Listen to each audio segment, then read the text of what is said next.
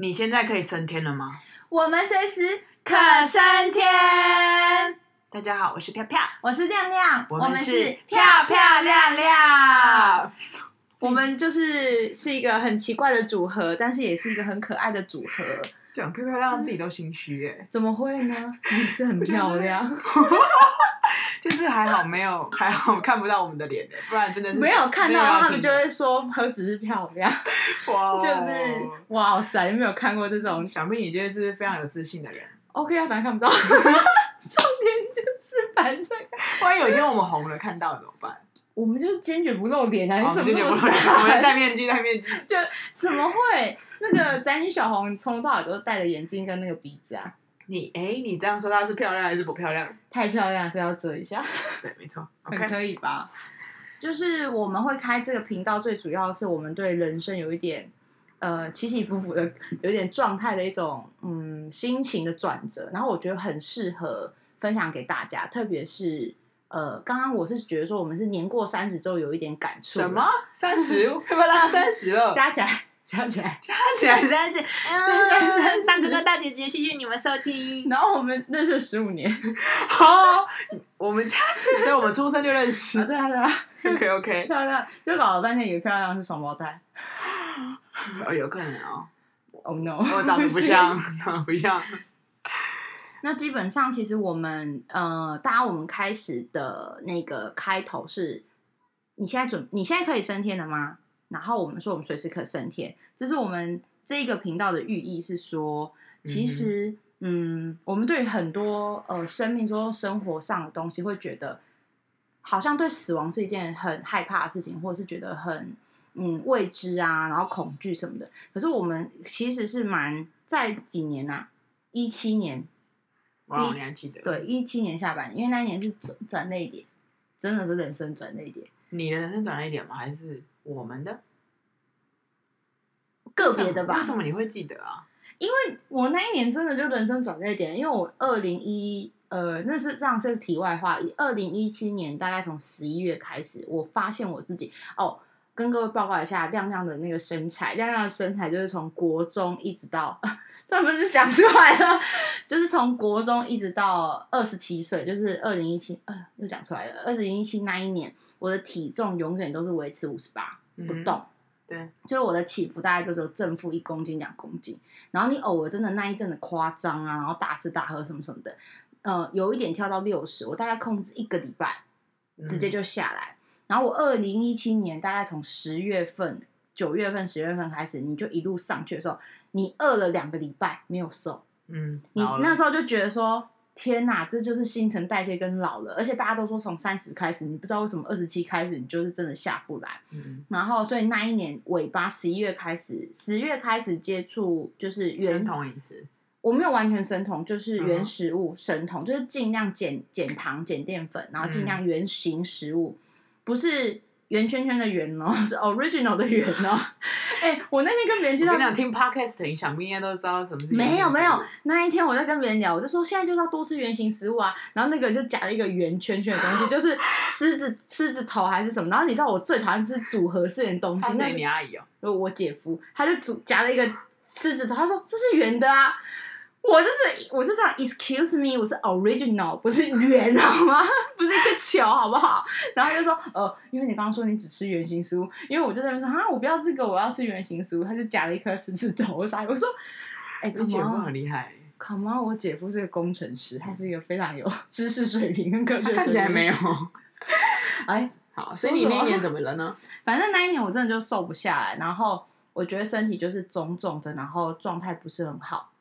那后来就就开始减糖，然后减糖之后，我觉得体态啊、身体状况都好很多。嗯、因为我可能在二一七年以前还蛮容易生病，然后我的生病就是一次就是大病。我不是很，我不是那种会有小感冒，可是我那种一次生病的话，我就是很严重，是那种真的是大病，大病的，就是挂急诊啊，或者是可能完全没声音啊，或者是整个就瘫死在床上这种。可是，一七年开始减糖之后，身体就好很多，嗯、就是是一个。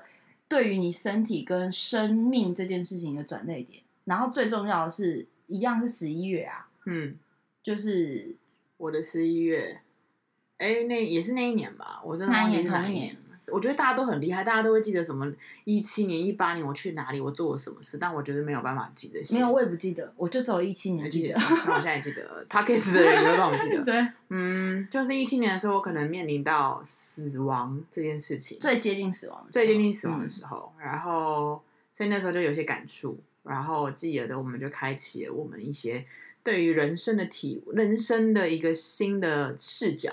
对，就是新的看待这个生活或者生命的方式。我觉得你可以讲一下你十月份遇到什么。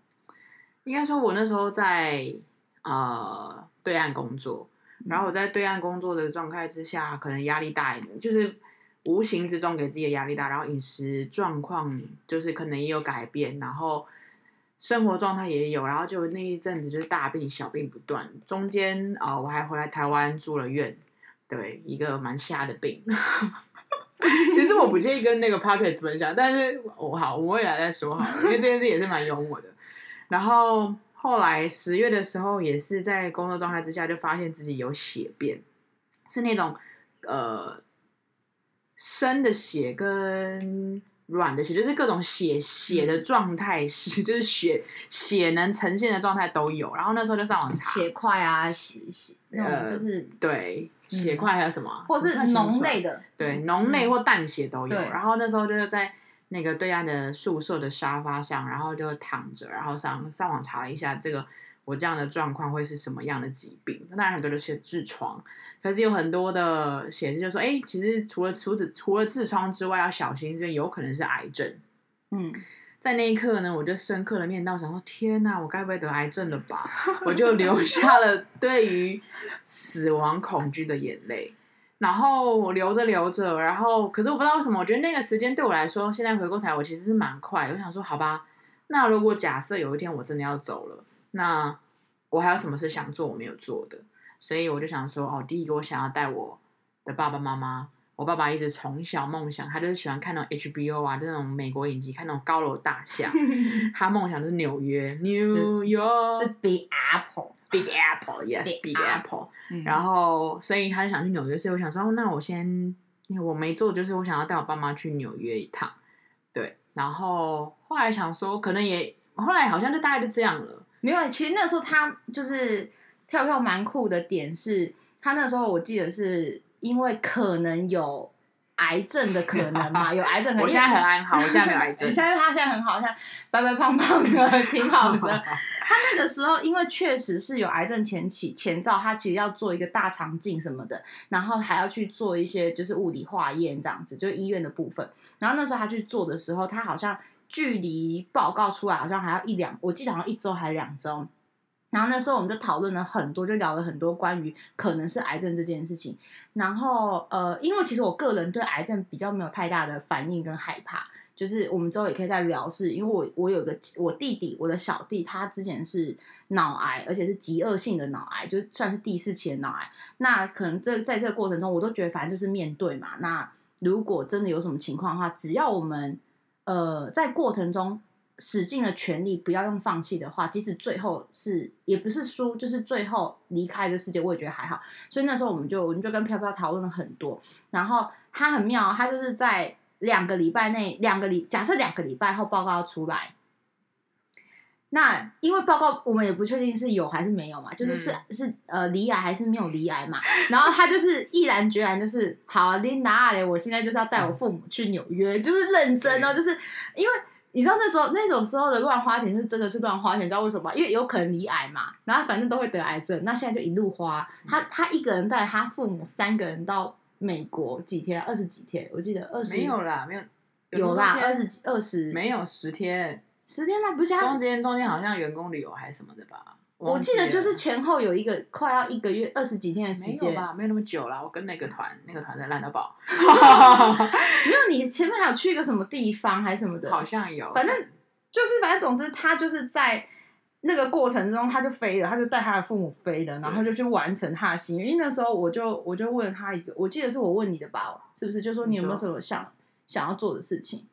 然后你真的想不到，你就说，因为你爸爸就是从小很没有啊。我记得是，哎，是是你问我的吗？我们在应该是我们在讨论的，然后我们就说那我就说那你就做啊，这样。我的印象的点是我那时候边哭边想，想说那我要做什么，然后想到的第一个就是纽约，要带爸爸去纽约，大概是这样。但我忘记是我跟你讨论还是我自己想出来的。没有，因为我就说你想做什么就做，嗯，对。然后你我记得就然后隔一下你就跟我说那那去去纽约，然后包含他其实也是改变了我的工作的形态，因为我以前的工作形态就是真的像台湾人一样。就是任劳任怨，然后老板说什么我就做什么，然后老板给的、老板赋予我的，不管是好的不好的，我都接受，就是要求的都都无条件接受。嗯，但是竟然继而的也当然也可能挤压到一些我真的想做的事情，所以在那一次面对死亡的时候，嗯，继而的我也就。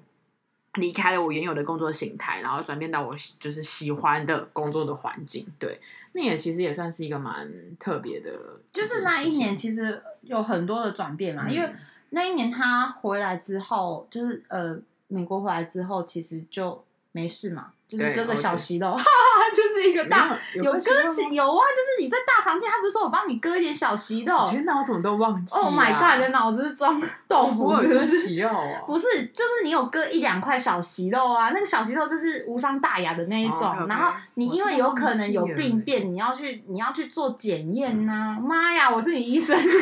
你我妈，你是我妈，你这样子妈妈不开心。我就是好，对，总之他就回来，反正。钱也花啦，玩也玩啦，就回来没事。对，回来没事。现在听起来也荒谬，对不对？好像我那时候哭成那样。但是我觉得那、啊、就是那一次，真的是让我或者我们一起来开启了死而无憾的这个概念，就是嗯，我们。在那一刻的时候，你真的会想说：哇，那如果真的要走了，你到底什么事还没想做？这句话在每一部电影、每一个书上，很多都会讲说：哎，你还有什么东西想做？你要赶快做。大家看了一每一部电影说：哦，叫我把握人生，及时享乐，大家都会很有觉得心有戚戚焉，应该要做。可是实际上真的没有做到，能做到的真的没有几个。所以后来我们就开启了死而无憾的这个初衷，就是我们只要想到什么就做什么。所以后来我们那一。二零一七、二零一八年的一月，我们就去日本看雪，因为我们的第二个不是因为票票，他就是去完成了纽约之后，他就很积极，然后他我感觉可能他个人更有那种就是呃感受，他就很夸张，他就每天咯疯狂问你说，你有什么想做的吗？你有什么心愿吗？就每天问，然后本人我就是基本上没有过过大的那种真的很想要做的事情。就我我们想要做的事情，不是那个时候买 LV 包包啊，或者是什么去吃大餐，嗯、不是那样，就是你真心觉得那件事会让你感受到快乐的，然后不是不是钱啊，不是财富，不是那种物质的东西。嗯，然后他其实就一直问我，因为呃，我一五年去了西藏，然后那时候在去西藏之前，去西藏是我最大的心愿，然后我都记得我去西藏回来之后，我不是就是生无可恋，我不是生无可恋，就是。我就是对生命跟人生好像没有什么太大的追求、追求跟目的或者是目标没有。然后一度，其实我觉得早在二零一五的时候，我们就死无憾这个概念，只是那个时候不清楚，嗯、因为那个时候飘飘就会一直跟我讲说，嗯，你你可你怎么可以这样？因为但是我们那时候是错，他错误理解的。我当时觉得我还算是正确理解，他就觉得说，你怎么可以这么年轻，二十五岁你就对人生毫无目的，然后都不。不想要努力，然后也不是不想努力，我还我是那种非常可怕的摩羯座，就是工作狂，然后很很要求很高那种。我不是对生命，呃，我不是对我生活没有要求，而是我对我的人生那种所谓的心愿或者是想要达到的东西，我其实变得很少。就是某种程度来说，我的物欲蛮低的，对、嗯，就是欲欲望蛮低的。然后反正讲讲，他那时候就一直应该一直念我吧。一直说，一直觉得你应该要有什么，对，他一直想要你要的话就赶快做。嗯、可是我其实一那时候我都记得是一六年之一一六年之后，其实就一直在讲。然后我一六年带我，哎，我是一五年还是一六年带了我爸妈去，哎，那个、地方在哪？雪梨。完了，我刚本来以为想，我刚刚想到是澳洲，然后我本来以为你要匿名那个地方。哦，为什么 我是想不起来。好，没有因为。其实很多心愿，其实我的也蛮跟飘飘类似的是，比如说也希望跟带家人出国玩，然后出门。那因为一六年也去了，嗯、所以对我来说好像没有太大的嗯想要做的事情。嗯、然后他那时候大概花了大概一两个月的时间，几乎每天逼我说：“你赶快想，就是你有没有想做什么想？”你知道我是真的被逼到走投无路，我真的不知道我喜欢什么跟想要什么。这么夸张啊？因为我就是不是一直说不出来。然后你不是说你你怎么你要，你要想一想干嘛干嘛？后来。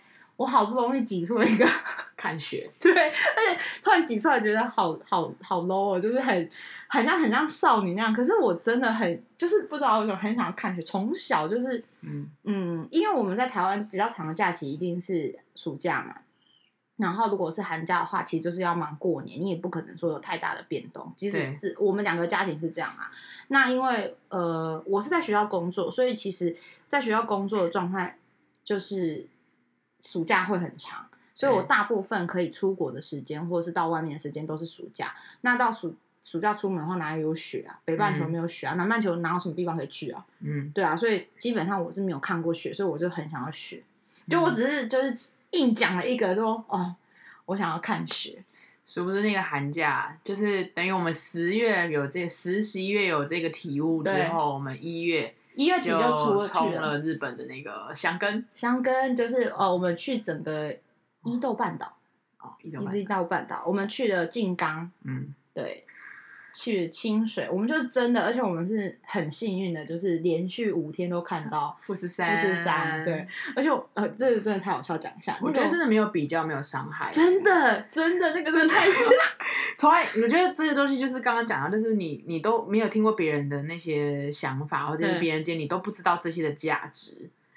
你说说看你的朋友怎么了？呃，因为我有好几组我的朋友都是很好的朋友，然后你知道梦想就是看到富士山这件事情，你知道他们花了大钱哦，就是在富士山就呃号称在富士山附近的最好的饭店的最好的楼层，然后买了呃，然后就是说想要看富士山，就想要那种。睡觉起来，然后一睁开那个布幔打开的时候，就看到富士山。就他们可能去了五天，那五天全部都是云，呃，不是烟雨飘渺，就是什么云雾啊什么的，完全没有看过，傻眼。就是他们真的很崩溃，因为他们是为了富士山而富士而去那个地方的人。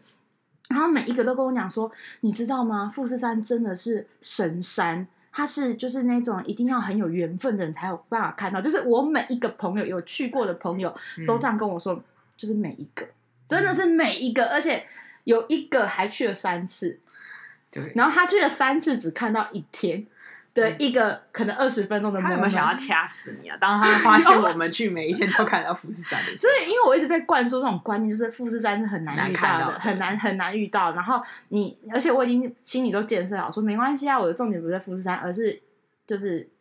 享受这个旅程这样子，所以好很多。嗯、就是不是我们那我们第一次看到富士山在电车，然后超好笑的，在电车这样走走走，然后我忘记是谁，我跟你是谁，然后我就说，哎、欸，那谁啊？那是不是富士山呐、啊？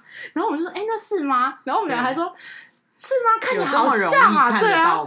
然后不知道是谁就说，哎、欸，好像哦，真的跟那个富士山的外面那个卡通样子很像，像是吗？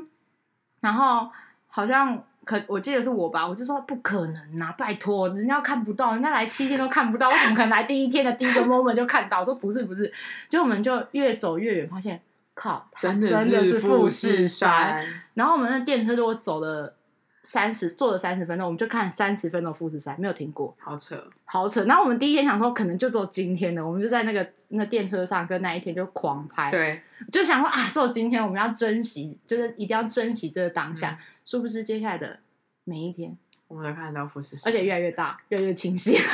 其实我觉得这就是这个，这个其实也是一个，就是人生你也不用过多的追求，该来它就是对，不用太执着，你该来就是会来。然后我现在你这样讲，就是你说我那一两个月一直在逼你说你到底有没有想做什么？其实那一阵子我也在逼我的朋友们，我就问我的跟我的朋友们分享了我这一次的那个我那个面对死亡的恐惧啊，然后。我的想法是什么？然后该做的赶快做。我就去问了我身边我觉得应该要大概可以知道的人，然后我想要他们去思考。然后我就讲到说，因为原因，我们这一次的主题就是要死而无憾嘛，就是你今天呃，哪怕我们录完这个 podcast，我们可能等一下出去就是就死掉了。好，坏，听起来好像呸呸呸，长长辈会说不好。但 anyway 就是哪一个，我们可能录完 podcast 我们就死了，可是，在那一刻我们是没有任何遗憾的。然后我觉得这就是最大的初衷，所以“死而无憾”这四个字，我觉得我们就讲出来了嘛。对，然后我就跟了我的朋友们讲，嗯、你知道，半数以上的朋友们他们的反应是什么？说你干嘛这么负面啊？你为什么这么负面？你你就是不是还才几岁吗？什么等等的。嗯、然后，但我后来我觉得我们的“死而无憾”不是说我们就消极的活着。刚刚亮亮也有讲一个，就是很大的重点是。我们其实还是快乐、积极的活着，然后只是在面对，哎，我放屁了。嗯，我想，嗯，好，没关系啊。然后，然后 Podcast 闻不到，好。然后就是，呃，我是积极的活着，然后我也很快乐的享受每一刻。然后，只是在面对很多的时候的时候，当你有死而无憾这个概念，其实很多事情就是没有那么执着了。嗯，然后你也你很快东西就放下了，情绪来了，你想到这些事情，你其实就真的是不会再那么的沉浸在那个情绪里面了。然后我觉得这个是死而无憾。好，你说一七年带我们到现在，我觉得这是一个非常非常棒的一个礼物，真的是一个很棒的礼物。因为死而无憾真的当下就像。飘飘讲的，很多人当下听到我们这种反应的话，很常就会说：“哇靠，你一定要这样讲话吗？你一定要什么什么吗？”就是其实都是觉得我们是很消极，而且我们真的才二十几岁，就二七嘛。嗯。可是其实我们后来讨论过这个东西，就是其实反倒是我们是积极的。对，因为我们就是 get ready 好，嗯，任何事情说我们可以。我最常，因为我刚刚讲我在学校工作嘛，所以我因为我，我服务的单位是大专院校，所以学生孩子就呃，我常会讲说我的孩子，我的孩子其实不是我的小孩，但就是我的学生，那是什么呀？就是小宝贝，我一大堆师生在五百个，这么会生，这么很会生，很会生。我很常跟我的孩子讲说，呃，他们常常就讲什么事，我就说不要想那么多，我说可能等一下。因为我都不敢拿别人当例子，因为台湾人对于死亡还是蛮蛮多害怕的。我常常就会说，你不要这样想，很有可能我等一下出去就被车撞死。我每次都这样讲，我常常就会说，没关系，我等一下可能就被车撞死，所以明天你可能就看不到我。跟你讲这话真的是吓人哎。没有，可是我现在我还是习惯了，就是我觉得这种东西也要习惯，这就是一种教育啊，因为你教育我一样。对，一开始你会害怕，或者是你会觉得很很排斥，或甚至你光听到死亡这个事，或什么被车撞干嘛，你就是。嗯，真的是孩子们真的很害怕。我现在都很习惯。现在有时候学生还跟我说：“姐，等下等下被车撞是不是？” 我说：“靠，这是靠背。”我说：“你是很像我被车撞是不是？”我觉得你学生很棒哎。他们就会现在会拿着堵我，比如说我跟他讲说：“拜托，做事情怎样积极点？”他说：“哎，哪一天哪天你真的被车撞死？”然后学生们就：“ 真的吗？他真的被车撞死了。” 那他们就现在，我觉得现在就好一点。我就会每次都是借而就是讲一些话的时候，跟他们讲一下蛇话的关系。我说，嗯、对我说，你们现在还很难，因为都还很小嘛，就是可能都才二十岁啊，或者不到二十岁。我说，可能还需要一点时间，而且可能需要遇到遇到一些事情，会更加深加深，就是刻画你呃生命中那个印记要再深一点。我说，现在可能对你们来说很难，可是我觉得这个很重要，你们懂得不后悔。就是死而无憾要不后悔嘛，然后不要有太多的执着执念，这个是真的，我觉得是蛮重要的。所以现在慢慢的，我让身边人也会一直在强调说啊，死而无憾，死而无憾，就是会变成是，我觉得我们要把它推广成就是比较积极向上的心态。对，所以本来我们那个 podcast 的主题叫死而无憾，但发现就是 有鉴于台湾人实在对于死这件事太太。太忌讳，你知道我妹二十几岁，我们前阵子有亲人生病，我们就讲到死亡这件事，我妹就说可以不要再讲这些了嘛，不要讲那个。可是问题是死亡很快就要来嘞，你知道吗？就是先不论我们年轻，可是有些家有些长辈他可能就真的是要讨论的啊，是需要去面对的。你难道你这一刻你不讨论，你不面对，你要到了那一刻吓到了，你再去做一些都来不及，来不真的都是来不及。而且我真的还有一个点是我我不觉得。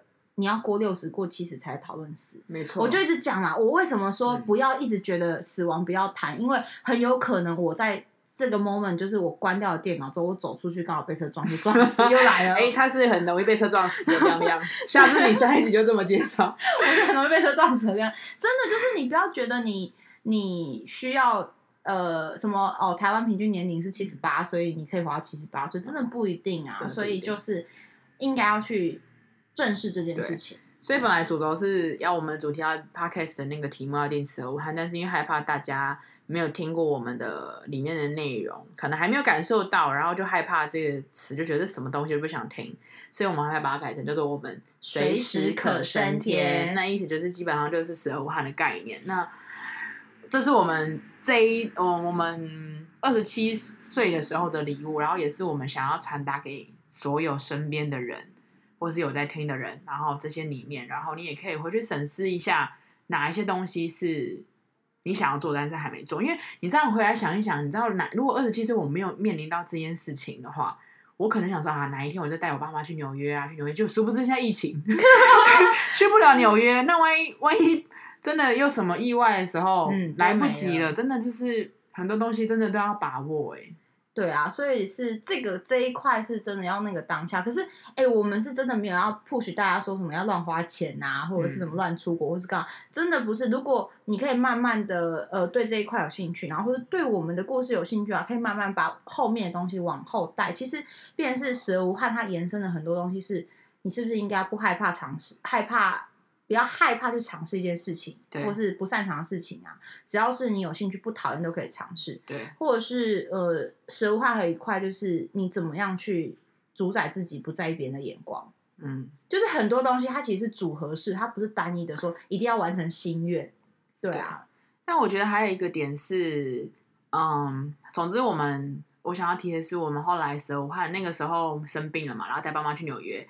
然后我们完成了那个呃看雪的嗯，真的是看雪很开心。看雪旅程。然后后来我就开始想说，嗯，那我还有什么想做的？然后发现，哎、嗯，其实好像大概都差不多了。然后还想说，我就另往往另外一个方向思考是，那我这一生我想要有什么呃宗旨，或者是这一生呃想要什么？要怎么讲呢？目的或者是有什么核心价值？对，我就开始思考。然后继而的，我就发现哦，我就找到我这一生我想要做的核心价值，就是要带给大家快乐，带给别人快乐。无论是我认识的人也好，我爱的人，或是我不爱的，或是我不认识的人，我想要带给他们快乐，这就是我这一个人生的价值。所以，在我拥有核心价值这个之后，我再去做任何的事情，嗯，我也就更明确了，我不会。不会像那种浮浮沉沉的一些，波波修啦，波波修，波波修是什么意思？起码是台语，台语小教室，波波修就是呃漫无目的呀、啊，然后弄溜的又来一个台语。嗯，因为真的会，嗯、你你顺着人生，然后因为有太多，因为你知道现在是高科技时代，嗯，你很容易逃避事情，冷漠的社会啊，冷漠的社会，你很容易就顺着就就波波修，波波修，波波修就走啊，你知无？就红红车落去，砰砰就走啊，所以。在有这个核心价值之后，我就觉得这个人生就让我更明确，然后也更更加喜欢。对，嗯、所以，嗯，你有什么核心价值？我其实，哎，我几年去内蒙，那个时候去的时候，后来我其实不太清楚，后来发现自己的核心价值应该是，哦，我的核心价值比较不一样，我是找一个我觉得让我快乐的事情，真的会打从心让我快乐的事情。我发现是陪着别人一起解决问题。嗯，就那个东西不需要是，比如说最后会有什么名啊、分名利的啊，就名分的东西，而是带着别人一起解决事情，或者是帮忙解决他心里的问题，对我来说是蛮大的快乐。就是特别是如果跟学生啊、跟孩子的话，就是嗯，你以前会觉得啊，怎么那么辛苦，怎么那么那个，可是现在后来就觉得，哎，不会，你一步一步带他们走的时候，只要他们想通一个点，你就可以。那个成就跟那你不要也不算成就，那一种内心的满足感会很高很多。嗯，了解。对，所以那个就是说，哎，陪别人一起去完成一个事，也不是完成解决，我觉得是解决。对，嗯，有一点类似的，因为就是你是让别人开心嘛。那我觉得其实同样的，只是方向不太，就是切入点不一样。我是你要开心的话，你要解决不开心的事情嘛，或是解决你麻烦的事情。或者是想不通的事情，那我可能比较擅长去可以去思考，或是互相讨论说，哎，你的点，你的纠结点在哪里？你的症结点在哪里？我们要去怎么去疏解、疏开它？这样子，嗯、我觉得这是蛮好的。对，这就是我们喜欢这个主题，然后开这个频道的的用意在。对，还有就是，这是我们的，嗯，算是我们的初衷啊。所以我们就是希望，就是不管。这个东西有没有人听，有没有人看？它就是一个记录，可能我们两个的一些记录，生活记录啊，感想记录，感受记录。嗯、那其实我们也想了很多，就是。那时候佩佩讲一句话，就是即使只有一个人听，我们也要讲给你听。对，就是讲给你听，就是 one and only，我们就是 for you。然后我就想说，因为毕竟我是一个标准摩羯，其实很妙，你是金牛哎，可是你超不金牛的。对，因为我我是我是摩羯且标准摩羯，嗯、所以我们可能做事情我是不太计较，但是其实有时候我们还是会去探讨一下，说。哎，这个点阅率，对对对，毕竟，嗯，我这样讲，我是不是浪漫的人？对，你就觉得你就放嘛，反正就有人听，就会有人听。我我其实也不 care 一个人还是一百个人，我是觉得，可是你很棒，因为这就是我们的相辅相成，就是你就会去研究麦克风，然后你会去研究呃里面的内容，然后请学生看一下这个是不是有一些。大家有兴趣的东西，我觉得这也很 OK 啊。然后，因为我太我比较理性啊，嗯，我是亮亮是比较理性的啊，飘飘是比较感性的，就是她是一个嗯，很她比较像双鱼女，嗯，某种程度来说比较像双鱼。对我我我就是摩羯女，我好像没有太大的区别，但是我疯起来是双子，对啊，所以其实还可以啊。嗯然后，所以我们这一次的我们的主题其实我们随时可胜天，但其实副标是死而无憾，只是隐藏的让大家 你听 podcast 你才知道我们的副标，是不是很棒？然后，呃，听完这一集，往后我们会有一些针对不同的面向，你的工作啊，你的家庭、朋友、爱情、婚姻、疾病、死亡、职业等等的一些来继而从我们身边发生的所呃事情，然后来去探讨。然后去讨论，那不能说这是就是价值观啊，这只是我们的分享。对然后也许可以对于你在面对任何你同样的类题上面的时候，你可以有一些启发，你可以有不同的角度视角去看。对，因为其实我认为，呃，随时可胜天这一块最大的东西就是你如何要把自己照顾的好。我觉得绝对不是说呃吃什么东西然后玩什么，而是心。嗯，就是心，你有没有把自己照顾好？那其实很多东西，我们两个比较常会一起的时候，比较常会一直一直讲话，最多是探讨说这个人的想法是怎样，我们可以从里面学习到说啊。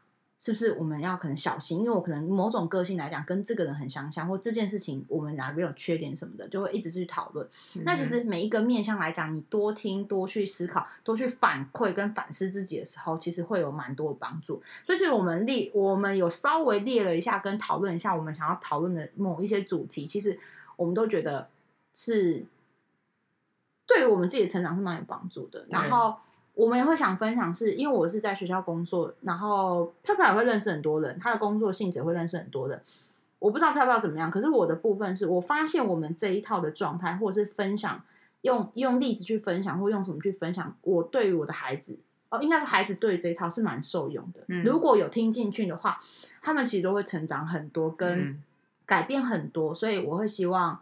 呃，我们所有的议题，就大家也可以闲当做闲聊的听，然后也希望，如果里面有一一只要一个点都好，不可能我们讲了三十分钟，里面有三十个很重要的点，我们自己觉得啦。可是你知道美国有一句谚语，就是呃，OK，我念不出来的谚语，Apple that keeps the doctor away，Yeah，那我不是这种，就是哎，怎样？那不是谚语，我不要忘记谚语，就是我那时候记得。呃，看了一个什么美国的影集，我忘记什么。反正他的意思是说，台湾人跟美国人的教育最大的不一样是，我们台湾人回家就很积极，说你今天有没有考第一名啊？你的圈子有没有一百分啊？对，第一名都只有一个，对，好吗？全世界就只有一个，就全班只有一个。然后那个时候，美国的教育是呃，learn something，一件事就一件事就可以了，嗯、就是。呃，他们的父母比较不不会去计较说，呃，但我觉得是有，我觉得那是大环境开放。我的意思就是，同样的道理是希望你们在这边也可以，不需要你知道一次可能听三次有一个点，我觉得那个点就可以帮助自己，或者是让自己更好、更快乐、更开心。我觉得那就够了。嗯，然后我觉得呃，我之前看过一个报道还是什么，但是这些事其实话蛮皮的啊。可是你知道，有时候话蛮皮，你知道这件事，可是你意会到又是另外一件事嘛？他就说。你知道你今天跌倒了，你要怎么办？然后我们都知道要站起来，耶！你能站起来就站起来，然后呃受伤就擦药消毒，然后贴 OK 绷啊，贴纱布等等的。就是我们都知道，当我们身体受伤的时候，你要去怎么处理。可是没有人教我们心理受伤的时候我们要怎么办。然后尤其在台湾的社会里面，心理受伤的人、心理生病的人，他会被誉为是神经病，或者是因为精神疾病等等，他会会害怕。忧郁症跟躁郁症这种事情，在台湾其实都是也是很跟死亡一样很忌讳的。可是其实，在我们身边越来越多发生这些事的人，所以。呃，我们也我觉得也记得透过这些分享，希望大家也可以让大家正视自己的身心啊，对，正视自己的身心，然后不要委屈，然后甚至当然，如果您也有任何想要分享的，我们未来可以再看有什么管道，你也可以跟我们分享你的故事，然后我们可以彼此互相的影响更好的人生，然后出去被车撞死。在在大家的那个、欸，你知道这时候康熙来就会吓说啊，真爱开玩笑，就是没有啊，我是讲真的啊，我当然被撞死是可以的啊。我知道啦，我知道你可以，但是不是大家 不可以吗？大家不一定可以啊。OK OK，我可以的。那你想要被我想要被保时捷撞，还是特斯拉？你说被保时捷好一点，保时捷撞的话，你的父母可能会得到比较高的。对，我就这么想，好坏啊，好现实啊。我觉得蛮好的啦，这种办法被 Toyota 撞不行。不要知道，Toyota 也有那个啦，就是进口车。